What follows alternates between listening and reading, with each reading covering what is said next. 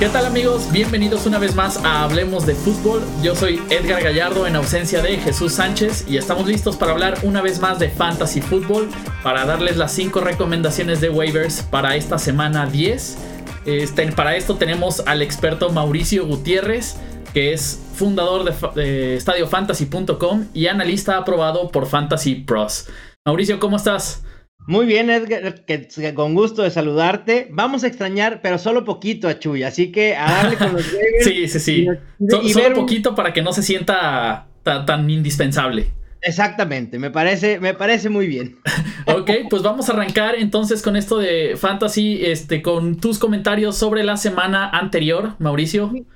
La semana 9, Edgar, algunas notas que tengo. Sigue la, la volatilidad en la posición de corebacks ha disminuido, pero sigue habiendo sorpresas cada semana. Esta semana fue Nick Mullens, casi salido de la nada, el coreback de San Francisco, termina como uno de los 12 mejores. También Baker Mayfield de Cleveland se logra colar. En cuanto a los ataques terrestres, me llamó la atención y no solo es algo que vi en semana 9, sino que tiene esto sucediendo desde la semana de descanso de Nueva Orleans la utilización en zona roja por parte de Alvin Camara, que le ha quitado los acarreos a Mark Ingram. Llevan 11 Alvin Camara y 4 Mark Ingram cuando se pensaba que iba a ser al revés. Entonces, Alvin Camara ha tenido un boost en su potencial fantasy. Creo que esto eventualmente se va a nivelar a como veíamos en el 2017 y Mark Ingram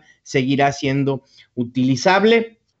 Chris Carson, el corredor de los Seahawks, se lesionó y en su lugar corrió Mike Davis en una utilización bastante interesante, dejando sin oportunidad al novato Rashad Penny. Dalvin Cook, quien regresa, se había dicho que iba a regresar limitado y yo ya no le creo nada a los coaches o a los reportes donde dicen tal jugador va a jugar limitado, porque parece que es todo lo contrario. Dalvin Cook jugó bastantes acarreos, jugó de hecho más que la Tavius Murray, así que es, eh, me parece prudente asumir que a partir de la próxima semana, esta semana que descansa Vikings, Dalvin Cook volverá a su rol normal como caballo de batalla y titular indiscutible en ese ataque terrestre.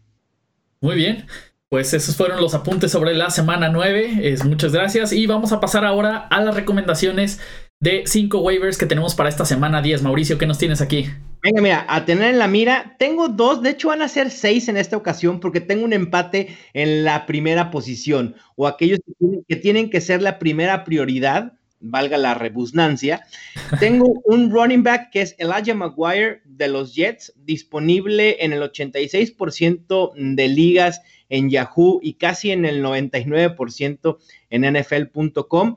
Y lo interesante con Maguire es que asumió el rol que dejó Bilal Powell, corrió 27 rutas, o sea, muy utilizado en situaciones de pase, y es un corredor que viene de la reserva de lesionados, se vio recuperado ya al 100%, jugó de hecho incluso un poco más que Isaiah Crowell, quien venía siendo el titular de ese ataque terrestre, 55 snaps para Maguire, 35 para Crowell, pero fue ligeramente menos utilizado, pero fue más efectivo. Me parece que tiene potencial para ser un running back 3 en fantasy. Será el running back a utilizar por aire de parte de los Jets, un equipo que seguramente la mayoría de los juegos tendrá que venir de atrás para poder competir y eso hará una utilización excesiva de situaciones de pase y entonces le dará más oportunidades a Maguire. Obviamente tiene más valor en ligas PPR, que son aquellas que otorgan un punto por cada recepción. En la, segunda, o bueno, el segundo, pero también en la primera posición, si necesitas receptor y no un corredor, entonces al que hay que tener en la mira es a Marqués Valdés Scandling de los Packers. Ha aprovechado de gran manera las ausencias tanto de Randall Cobb como de Allison o de ambos. Este par de receptores han lidiado con lesiones en el, último mes. Parece ser que la de Allison es un poco más grave, incluso pudiera requerir cirugía y esto le va a abrir más oportunidades a Valdés Scantling. En estos últimos cuatro juegos ha tenido 15 recepciones, 317 yardas y dos touchdowns. Es el wide receiver 22 en puntos fantasy por juego con 10.3 y promedia 6.8 targets por juego. A muchos les, les causa temor el que esté ahí Randall Cobb, pero sinceramente no hay elementos para pensar eso. Randall Cobb jugó en semana 9, y a pesar de eso, los Packers utilizaron a Valdez Scantling como titular, jugando del lado opuesto a Davante Adams. Además, ha sido el segundo wide receiver más eficiente en la NFL, con 21 yardas por recepción, y el sexto mejor en yardas por target, con 11.2. Además, ¿quién no va a querer tener al segundo wide receiver en el equipo que, da pases Aaron Rodgers, que es uno de los quarterbacks más efectivos y más prolíficos en toda la NFL. En el segundo puesto, como segunda prioridad, tengo otro corredor, también muy versátil, tipo lo que puede hacer Elijah McGuire, pero en este caso es Theo Riddick, que también viene recuperándose de una lesión, dos semanas de ausencia y asume el rol que había dejado vacante en los Lions, 56% de snaps, un mismo porcentaje de lo que jugó Kerryon Johnson. Lo interesante con Riddick fue que, fue co-líder en targets del equipo con 8, junto con Marvin Jones, terminando con 7 recepciones y 36 yardas. Y alineó en el 33% de sus snaps jugados, alineó como receptor y no como corredor. Así que me parece que Detroit ya comienza a resentir un poco la ausencia de Golden Tate, a quien mandó en trade a Filadelfia, y Theo Riddick pudiera ser el complemento que esté buscando Detroit para suplir a su receptor. Me parece que es una gran opción, sobre todo en ligas PPR también. En el tercer puesto tengo a John Ross, el receptor de Cincinnati. Todo esto debido a los rumores y a los reportes que hay con AJ Green, el titular y receptor estrella del equipo de Cincinnati.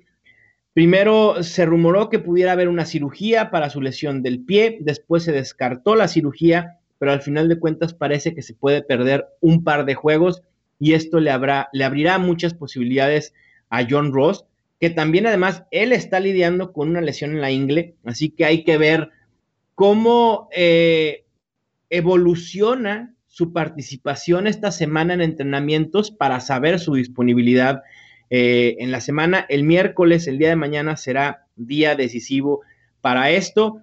Y si Green está ausente en semana 10, como es lo más probable, y Ross está activo, va a tener un enfrentamiento bien favorable contra los Saints, que además es la defensa que más puntos fantasy permite wide receivers.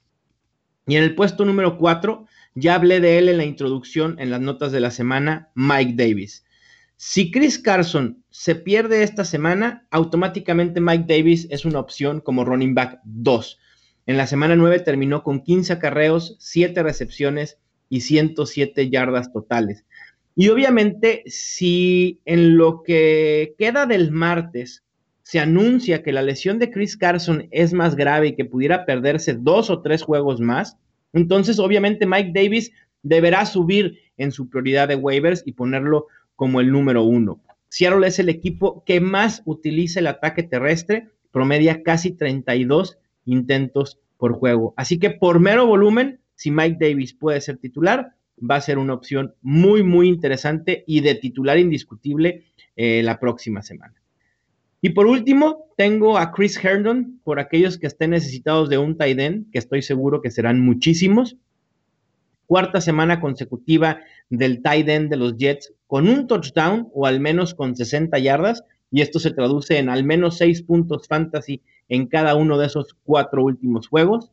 Fue el líder aéreo de los Jets en semana 9 con 62 yardas y su participación ha ido incrementando semana a semana.